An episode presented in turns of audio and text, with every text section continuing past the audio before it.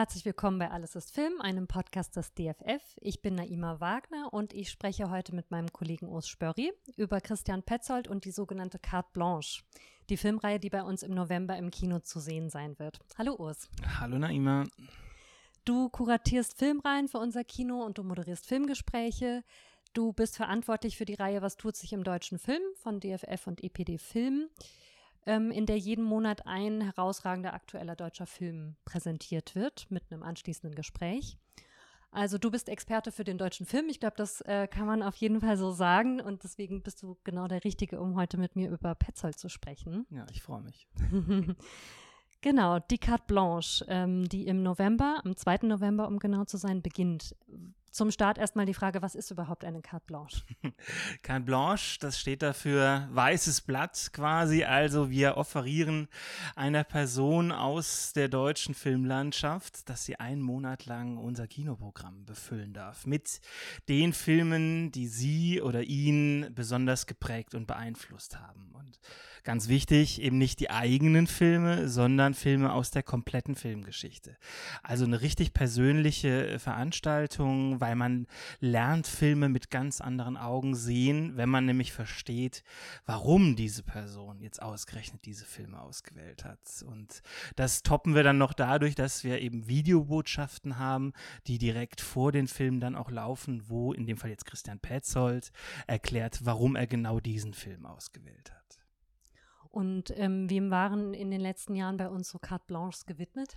Also es ist wirklich so, dass wir da so die Creme de la Creme der deutschen Filmszene äh, oder deutschsprachigen Filmszene gar hatten. Also von Michael Haneke über Margarete von Trotter, Volker Schlöndorff, Andreas Dresen, Wim Wenders. Also die Reihe ist schon ziemlich hochkarätig.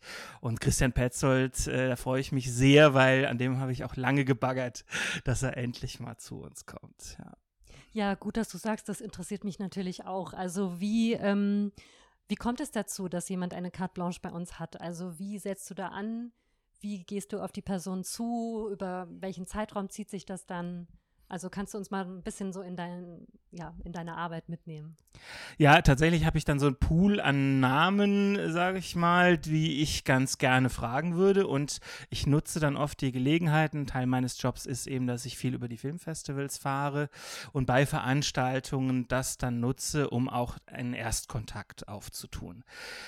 Ich habe 2012 hier im Filmmuseum, äh, damals noch DIF, äh, angefangen und äh, habe tatsächlich schon im August 2012 den ersten Kontakt zu Christian Petzold wegen einer Carte Blanche gesucht. Also es sind jetzt genau zehn Jahre her. Ähm, das ist jetzt vielleicht das Extrembeispiel, äh, wie lange man äh, dran arbeiten muss und immer mal wieder versuchen muss, gibt es ein Zeitfenster, gerade für so viel beschäftigte Menschen wie jetzt eben Petzold, der auch bis zwei Tage vor unserer Veranstaltung Vorbereitung in der Türkei schon wieder für Drehvorbereitungen ist. Also das ganze Jahr ist bei dem durchgetaktet und das, was frei ist, ist dann oft halt auch das rare Privatleben, was man dann schützen will. Und da dann eben so einen Slot zu finden, wo die Zeit haben, zum einen die Filme auszuwählen, sich Gedanken zu machen, Videobotschaften aufzuzeichnen und dann auch noch zu uns zu kommen für ein tolles Gespräch, das ist oftmals schon ganz schöner, äh, ganz schöne Überzeugungsarbeit. Dann ähm, kommen wir doch jetzt mal zu Christian Petzold. Welche Rolle spielt er denn in der deutschen Film- und Fernsehlandschaft? Also ich glaube, der, der neueste deutsche Film ist äh, gar nicht ohne ihn zu denken. Also er ist der Kopf der berühmten Berliner Schule. Äh, er hat diesen Begriff in die Welt rausgetragen. Seine Filme sind international unfassbar erfolgreich, ähm, was für den deutschen Film ja gar nicht so oft äh, der Fall ist, leider. Und er hat es geschafft, ähm, eben aus diesem Kern dieser Bewegung heraus jetzt auch sich davon so ein bisschen zu lösen und Filme zu machen, die weit über das hinausgehen, was jetzt äh, wirklich mit dem Berliner Schule Begriff der 90er und Nuller Jahre zu tun hat. Also er hat es geschafft, da wirklich so ein internationaler Star im Arthouse-Bereich zu sein.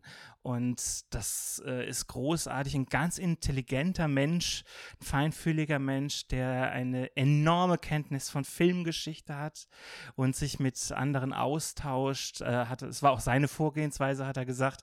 Für diese Filme hat erstmal ganz viele Freunde aus der Filmbranche befragt, was sie denn nehmen würden und äh, dann das abgeglichen mit dem, was er nehmen wollte. Was ist denn kennzeichnend für sein Werk? Also gibt es bestimmte Themen oder Stilmittel, die man in seinen Filmen immer wieder findet oder Menschen, mit denen er immer wieder zusammenarbeitet. Gut, wenn du Menschen ansprichst, dann äh, geht kein Weg an Nina Hoss vorbei, die wahrscheinlich die große Muse äh, war und ist. Äh, ganz viele Filme, jetzt zuletzt war es dann eher Paula Bär äh, gewesen, aber Nina Hoss zieht sich so durch das ganze Werk und Berliner Schule und Christian Petzolds Werk zu beschreiben, ist gar nicht so leicht. Ähm, ich finde, da ist eine, eine andere Form von Sachlichkeit, vielleicht auch Nüchternheit und Klarheit in die Erzählhaltung eingezogen, was sicher auch den einen oder die andere erschreckt haben mag, gerade im Kontrast zu dem, was deutsches Kino vor allen Dingen in den 90ern war. Ähm, ich finde das großartig, dass sie es geschafft haben, sozusagen so ein Pendant zum Dogma dann äh, auf andere Weise mit der Berliner Schule eben hier umzusetzen und zu zeigen, hey, wir können auch Erzählkunst noch eben gestalten. Und das dann weiterzuentwickeln, bis hin dazu, dass sogar im, im New Yorker MoMA dann äh, eine, eine Gruppenausstellung mit großem Sammelband über die Berliner Schule stattfand. Das ist schon sehr, sehr beeindruckend und zeigt eben auch, ja, wir können auch manchmal stolz sein auf das, was in Deutschland entsteht. Ja, auf jeden Fall. Ich denke, dass mindestens einmal im Monat denken wir daran. Das freut mich, dass du das sagst, ja. ja. Ähm, hast du eine Theorie, warum Christian Petzold mit seinen Filmen auch international erfolgreich ist? Du hast das ja schon erwähnt, das ist jetzt für den deutschen Film auch nicht selbstverständlich. Ähm, hast du da irgendwie eine Einschätzung, was, was zeichnet sein Werk besonders aus? Was macht es besonders? Ich glaube, das Geheimnis ist, dass es universelle Geschichten sind. Also auch jetzt, äh, auch wenn ich schon vorgreife, Undine zum Beispiel, den wir in seiner Anwesenheit zeigen, das ist so eine Sagengeschichte um dieses äh, Meereswesen und äh, er verpackt das in Form von einer Liebesgeschichte da mitten in der Provinz. Und das könnte theoretisch überall sein. Das ist irgendwie mythisch aufgeladen, gleichzeitig sehr, sehr gegenwärtig. Und diese Mischung aus einer klaren Erzählhaltung, auch einer visuellen Haltung, sage ich mal, kombiniert mit sehr, sehr klug äh, ja, vorbereiteten Dialogen und Aufladungen dann auch im Zwischenmenschlichen, sage ich mal. Das ist etwas, was ihn auszeichnet. Viele sagen auch, das Gespensterhafte spielt immer eine große Rolle in seinem Werk. Autofahrten, also immer wenn auch so eine klaustrophobische Stimmung vielleicht ein bisschen entsteht, Menschen aufeinander prallen und nicht anders können, äh, als jetzt miteinander reden zu müssen. Ähm, das sind so Szenen, die findet er ganz klasse. Am 6. November wird Christian Petzold bei uns zu Gast sein. Du hast es auch schon erwähnt, Undine, sein jüngster Film, äh, wird dann im Anschluss an das Gespräch auch gezeigt. Ähm, worüber wirst du denn mit ihm sprechen? Also wir werden natürlich eine Mischung machen aus, äh, dass wir über diese zehn Filme, die er ausgewählt hat, sprechen, als auch natürlich über sein eigenes Werk. Ich mache das ja so ein bisschen äh, wie hat Iris Berben das gesagt, psychotherapeutisch. ich gucke mir diese zehn Filme an und versuche ein bisschen rauszukriegen, wo sind da Gemeinsamkeiten, weil das sagt ja auch was dann über die Person aus, dass die ausgerechnet das jetzt ausgewählt hat. Und ähm, das will ich auch bei Christian Petzold natürlich rausfinden, ähm, ob es da Dinge gibt, die Schnittmengen sind zu seinem eigenen Werk zu seinem eigenen Gefühl, seinem eigenen Charakter, vielleicht über Dinge zu reden, die er sonst auch noch gar nicht preisgegeben hat. Das ist immer so ein bisschen natürlich Ziel bei so einem Gespräch. Und äh, ich glaube, da wird eine Stunde schon knackig gefüllt sein, weil er hat viel zu sagen. Mhm. Ähm, genau, bevor wir auf die Filmauswahl noch ein bisschen genauer ähm, zu sprechen kommen, vielleicht kannst du mal so ein bisschen beschreiben, wie du dich auf so ein Gespräch vorbereitest. Ich komme jetzt gerade aus der Deutschen Nationalbibliothek, da war ich im Textarchiv des DFF und muss sagen, das ist ja ein Paradies für Menschen, die stöbern wollen in Filmgeschichte. Das ist auch zugänglich für alle, sei mal in dieser Stelle auch gesagt. Ähm, also zum Beispiel, wenn ich jetzt hier Filme habe aus den 40ern, dann kriege ich da, wenn ich das vorher anmelde, Ordner hingestellt. Da sind dann alle Zeitungsartikel kopiert aus der Zeit, äh, aufgeklebt, einsortiert, thematisch sortiert, geht auch. Und Pressehefte, Originalhefte mit Kommentaren von Zeitgenossen. Also das ist schon famos. Und äh, da kann man sich dann wild durchkopieren jetzt erstmal. Und dann geht es jetzt in Parallelität an eben nochmal die Filme gucken. Ich versuche die möglichst äh, hintereinander weg zu gucken, sodass sich da die wirklich Querverbindungen dann auf, auftun bei mir und ich die dann auch anbringen kann im Gespräch. Wie gehst du da vor? Versuchst du die Filme möglichst unvoreingenommen erstmal zu schauen oder steckst du schon zu dem Zeitpunkt schon so tief in der Recherche, dass das gar nicht mehr möglich ist, da mit einem ganz freien Blick drauf zu gucken. Ich finde es immer wichtig, bei Filmen zuerst mal so frei wie möglich drauf zu gucken. Also egal, ob das jetzt in so einem Kontext ist oder in sonst welchen. Ähm, die sollen erst mal wirken und dann versuchen, ich schreibe immer mit. Also und zwar jetzt weniger inhaltlich als so, so Gedanken, die mir kommen über Themen, äh, die dann eben in diesem Gespräch passieren könnten. Und das ist dann manchmal ganz lustig, weil das ist sowas, äh, ja, da frage ich mich auch so, okay, das hast du jetzt gerade aufgeschrieben, aber ja, stimmt. Und dann gibt es dann tatsächlich nochmal so, also je mehr Filme man schon geschaut hat, desto mehr wünscht man sich, dass Dinge nochmal wiederkommen, dann achtet man natürlich besonders drauf. Und jetzt in dem Fall muss ich auch sagen, ich kenne jetzt so drei Filme, glaube ich, noch gar nicht. Ähm, auch das finde ich ja ganz spannend, ähm, dass er wirklich uns da einen Ritt durch die Filmgeschichte präsentiert. Von den 40ern bis heute hat er jedes Jahrzehnt abgedeckt, auch ganz spannend. Und äh, da ein paar Entdeckungen zu machen, das wird, glaube ich, ganz interessant. Vorher noch mal kurz zu seinem Film, der im Anschluss an das Gespräch am 6. November zu sehen sein wird. Undine, sein äh, jüngster Film. Der hatte Premiere 2020 bei der Berlinale und Paula Bär hat ähm, dort dann auch den Silbernen Bären als beste Darstellerin bekommen, später auch den Europäischen Filmpreis. Ähm, kannst du ein bisschen was über den Film erzählen? Also ich äh, würde gerne den Fokus darauf legen, dass er gerade so super zu unserer Sonderausstellung passt im Tiefenrausch, weil diese Unterwasserszenen, die da gemacht worden sind, äh, erzeugen da so eine ganz famose zusätzliche Sogwirkung. Also ich habe auch lange mit Michael Kinzer, unserem Kurator der Ausstellung, gesprochen, der gesagt hat, also selbst wenn die Carte Blanche nicht klappt, dann will ich trotzdem, dass wir irgendwie Petzold und Undine kriegen. Jetzt kriegen wir beides. Äh, da freue ich mich sehr drauf. Und ich kann nur sagen, also das ist eben genau ein Teil seines Geheimnisses, dass er da so eine Gegenwärtigkeit mit dieser Sagenwelt da verbindet, ohne dass das aufgesetzt wirkt. Weil man kann sich das doch überhaupt nicht vorstellen. Der, der Mythos der Undine jetzt in der heutigen Zeit. Also als ich das damals im Katalog der Berlinale gelesen habe, dachte ich, ob er sich da nicht übernimmt. Aber die Preise sprechen da eine ganz deutliche Sprache. Ist ein ganz wunderbarer Film geworden. Ähm, die Reihe beginnt schon am 2. November und die Filme sind dann bis zum 23.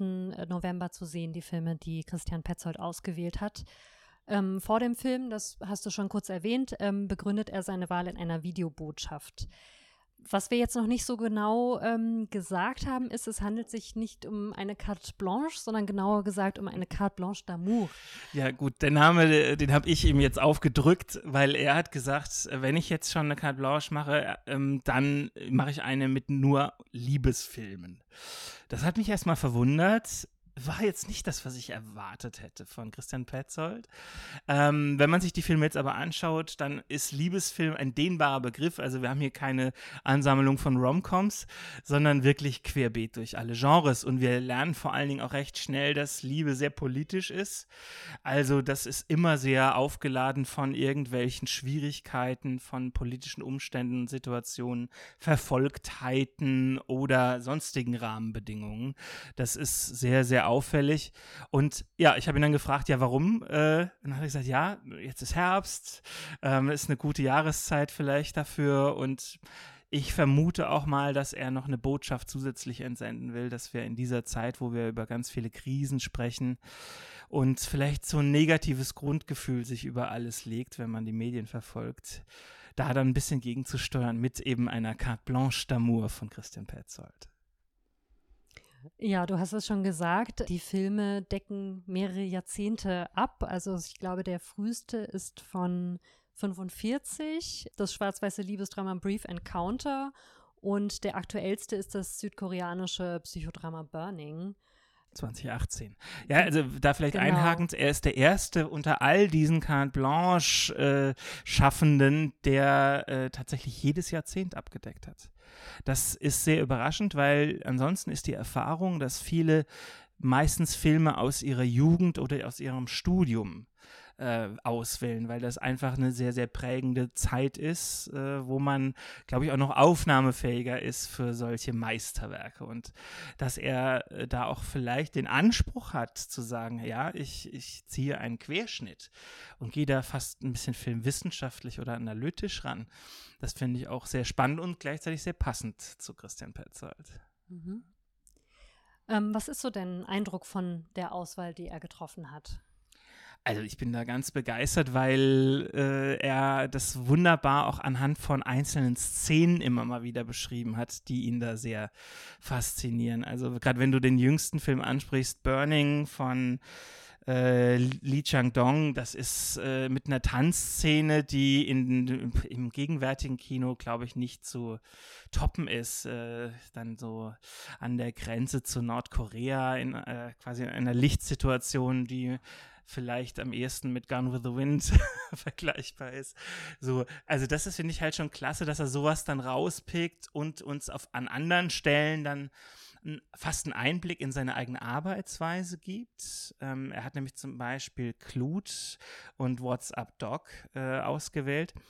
Clute von Alan J. Pekula, äh, das ist ein Paranoia-Thriller mit einer überragenden Jane Fonda in der Hauptrolle, Donald Sutherland an ihrer Seite. Und das ist ein Film, den zeigt er seinen ganzen Mitarbeitenden vor einem neuen Film in einem Seminar, wie er es nennt. Also das äh, macht, glaube ich, kein anderer sonst. Also noch bevor irgendwie geprobt wird oder so, ähm, kommen da alle zusammen und er zeigt denen allen Ausschnitte oder gar ganze Filme und erklärt denen, warum die ihm so wichtig sind. Und äh, er sagt eben, Clute ist zum Beispiel ein Film, äh, darum geht's für ihn. Das ist so ist Kino. Also da ist eine Bildsprache und eine Wucht dabei, die genau das auszeichnet. In Kombination mit der komödienhaften Leichtigkeit von WhatsApp Doc. Deswegen habe ich den direkt erwähnt. Peter Bogdanovich, äh, Regie und vor allen Dingen Barbara Streisand in einer ganz fulminanten Rolle. Das ist ein Remake von Howard Hawks, äh, Bringing Up Baby, also Screwball-Comedy vom Feinsten. Und er versucht eben genau diese Intensität zu schaffen äh, in den Dialogen von WhatsApp Dog und dem Zusammenspiel gerade von so Liebespaaren wie in Clute. Und äh, er hat mir auch schon gesagt, das dürfte jetzt Paula Beer und Franz Rogowski schon zu den Ohren raushängen. Die haben das schon fünfmal in seinem Beisein gucken müssen. Zwei französische Filme sind auch dabei, Les Voleurs, Diebe der Nacht und äh, Partie de Campagne, eine Landpartie. Also weil du gerade von den Kontrasten sprichst, ähm, das, das klingt auch, als wären das zwei sehr unterschiedliche Filme, die er da ausgewählt hat. Absolut. Also das sind äh, zwei Welten, äh, nicht nur zeitlich. Äh, Partie de Campagne ist vor Beginn des Zweiten Weltkriegs gedreht und dann nach Ende des Krieges fertiggestellt, 1946, als ein Fragment, also 40 Minuten.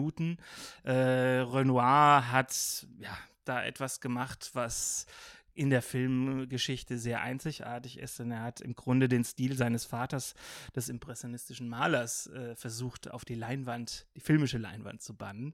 Und das ist ihm halt ganz großartig gelungen. Das ist, äh, wenn er einen Lieblingsfilm festmachen müsste, dann auch genau der. Und äh, wir haben jetzt auch noch versucht, ihn am 6. November noch äh, mit unterzubringen. Also der wird da auch gezeigt in Anwesenheit von Christian Petzold. Das ist auch nochmal was besonders Schönes. Während Two Lovers, äh, da haben wir dann Joaquin Phoenix und Gwyneth Paltrow. Also man merkt schon äh, ganz andere Zeit, 60 Jahre später, 70 Jahre. Und ja, also das ist, hat mich sehr überrascht, dass so ein Film dabei ist. Äh, ich muss den auch, um ehrlich zu sein, nochmal gucken, äh, um zu verstehen, warum er ihm so viel bedeutet. Falls ich es nicht rausfinde, werde ich ihn fragen. Gab es darüber hinaus noch einen anderen Film, der unbedingt dabei sein sollte? Also ich glaube, da ist auf jeden Fall Brief Encounter zu nennen von David Lean, 1945, du hast schon gesagt, der älteste in der ganzen Reihe. Ein wunderbarer Film, der eigentlich fast in Vergessenheit geraten ist, habe ich gerade eben gelesen in, bei meinen Recherchen. Ähm, das war der erste Film, der in der britischen Besatzungszone ähm, dann ins deutsche Kino kam. Zuerst mit Untertiteln, was damals 46 überhaupt nicht angenommen wurde.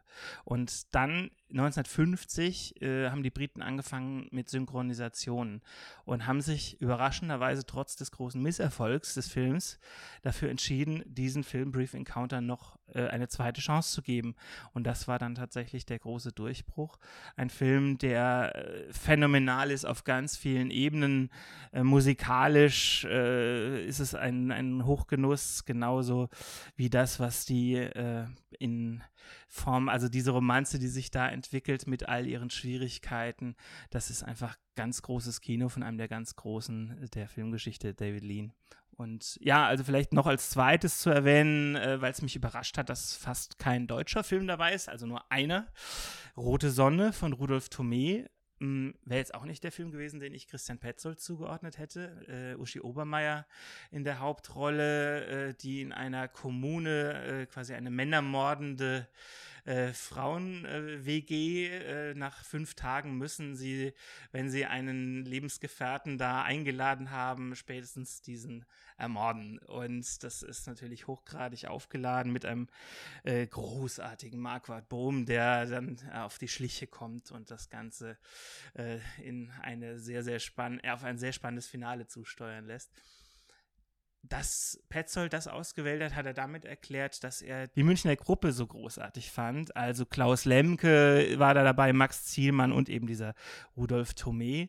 Und die haben sich von all den anderen abgehoben, die so im Oberhausener Manifest unterwegs waren, für den neuen deutschen Film standen, weil sie ebenso sehr sich fürs amerikanische Kino interessiert haben und versucht haben, deren Stil auf eine ganz interessante Weise ins deutsche Kino zu übertragen. Dann gibt es noch einen ungarischen Film im Programm, richtig? Genau, äh, Bisalom von Istvan Sabo, Zimmer ohne Ausgang. Äh, das ist auch wieder ein Beispiel dafür. Äh, also es klingt fast wie eine Petzold-Geschichte. Deswegen äh, lasse ich mich da auch sehr überraschen. Habe ihn noch nicht gesehen bisher. Mache ich natürlich noch bis zum 6. Äh, Budapest 1944. Da müssen zwei äh, Menschen, ein Mann und eine Frau, beide verheiratet, aber nicht miteinander, sich in einem Zimmer verstecken. Und natürlich entwickelt sich da in dieser Zwangssituation äh, etwas zwischen den beiden, aber auf eine Weise, die wohl nicht so vorhersehbar ist. Und das, äh, ja, könnte tatsächlich eigentlich auch eine Geschichte von einem Petzold-Film sein, auch mit dieser Aufladung Zweiter Weltkrieg und äh, Folgen davon. Hm, das hat er ja auch zum Beispiel mit Phoenix und Transit ganz wunderbar in letzter Zeit eben gemacht. Und ja, ich lasse mich da sehr, sehr überraschen jetzt auch noch. Äh, wie gesagt, das ist einer der Filme, den ich mir jetzt gezielt neu dafür anschauen darf. Und darüber bin ich auch immer dankbar, weil trotz eines langen Filmwissenschaftsstudiums und viel Zeit auch hier bei uns im Kino äh, gibt es dann immer noch so Filme, die man neu entdeckt. Ja, darauf freuen wir uns, glaube ich, auf diese sehr besondere Auswahl. Vielleicht noch zum Abschluss eine Frage an, an dich und deine Arbeit betreffend. Gibt es irgendjemanden, den du dir noch wünschen würdest für die nächsten Jahre? Natürlich gibt es da Leute. Also ich moderiere jetzt heute Abend eine Doku über Werner Herzog. Äh, Werner Herzog selbst zu uns zu kriegen, wäre nochmal eine ganz großartige Geschichte. Ähm, hat jetzt bisher noch nicht geklappt. Ist äh, bei ihm doppelt schwierig, weil er halt in den USA auch noch lebt. Jetzt heute ist er dummerweise gerade in Berlin, aber wir versuchen ihn auch mal nach Frankfurt zu kriegen.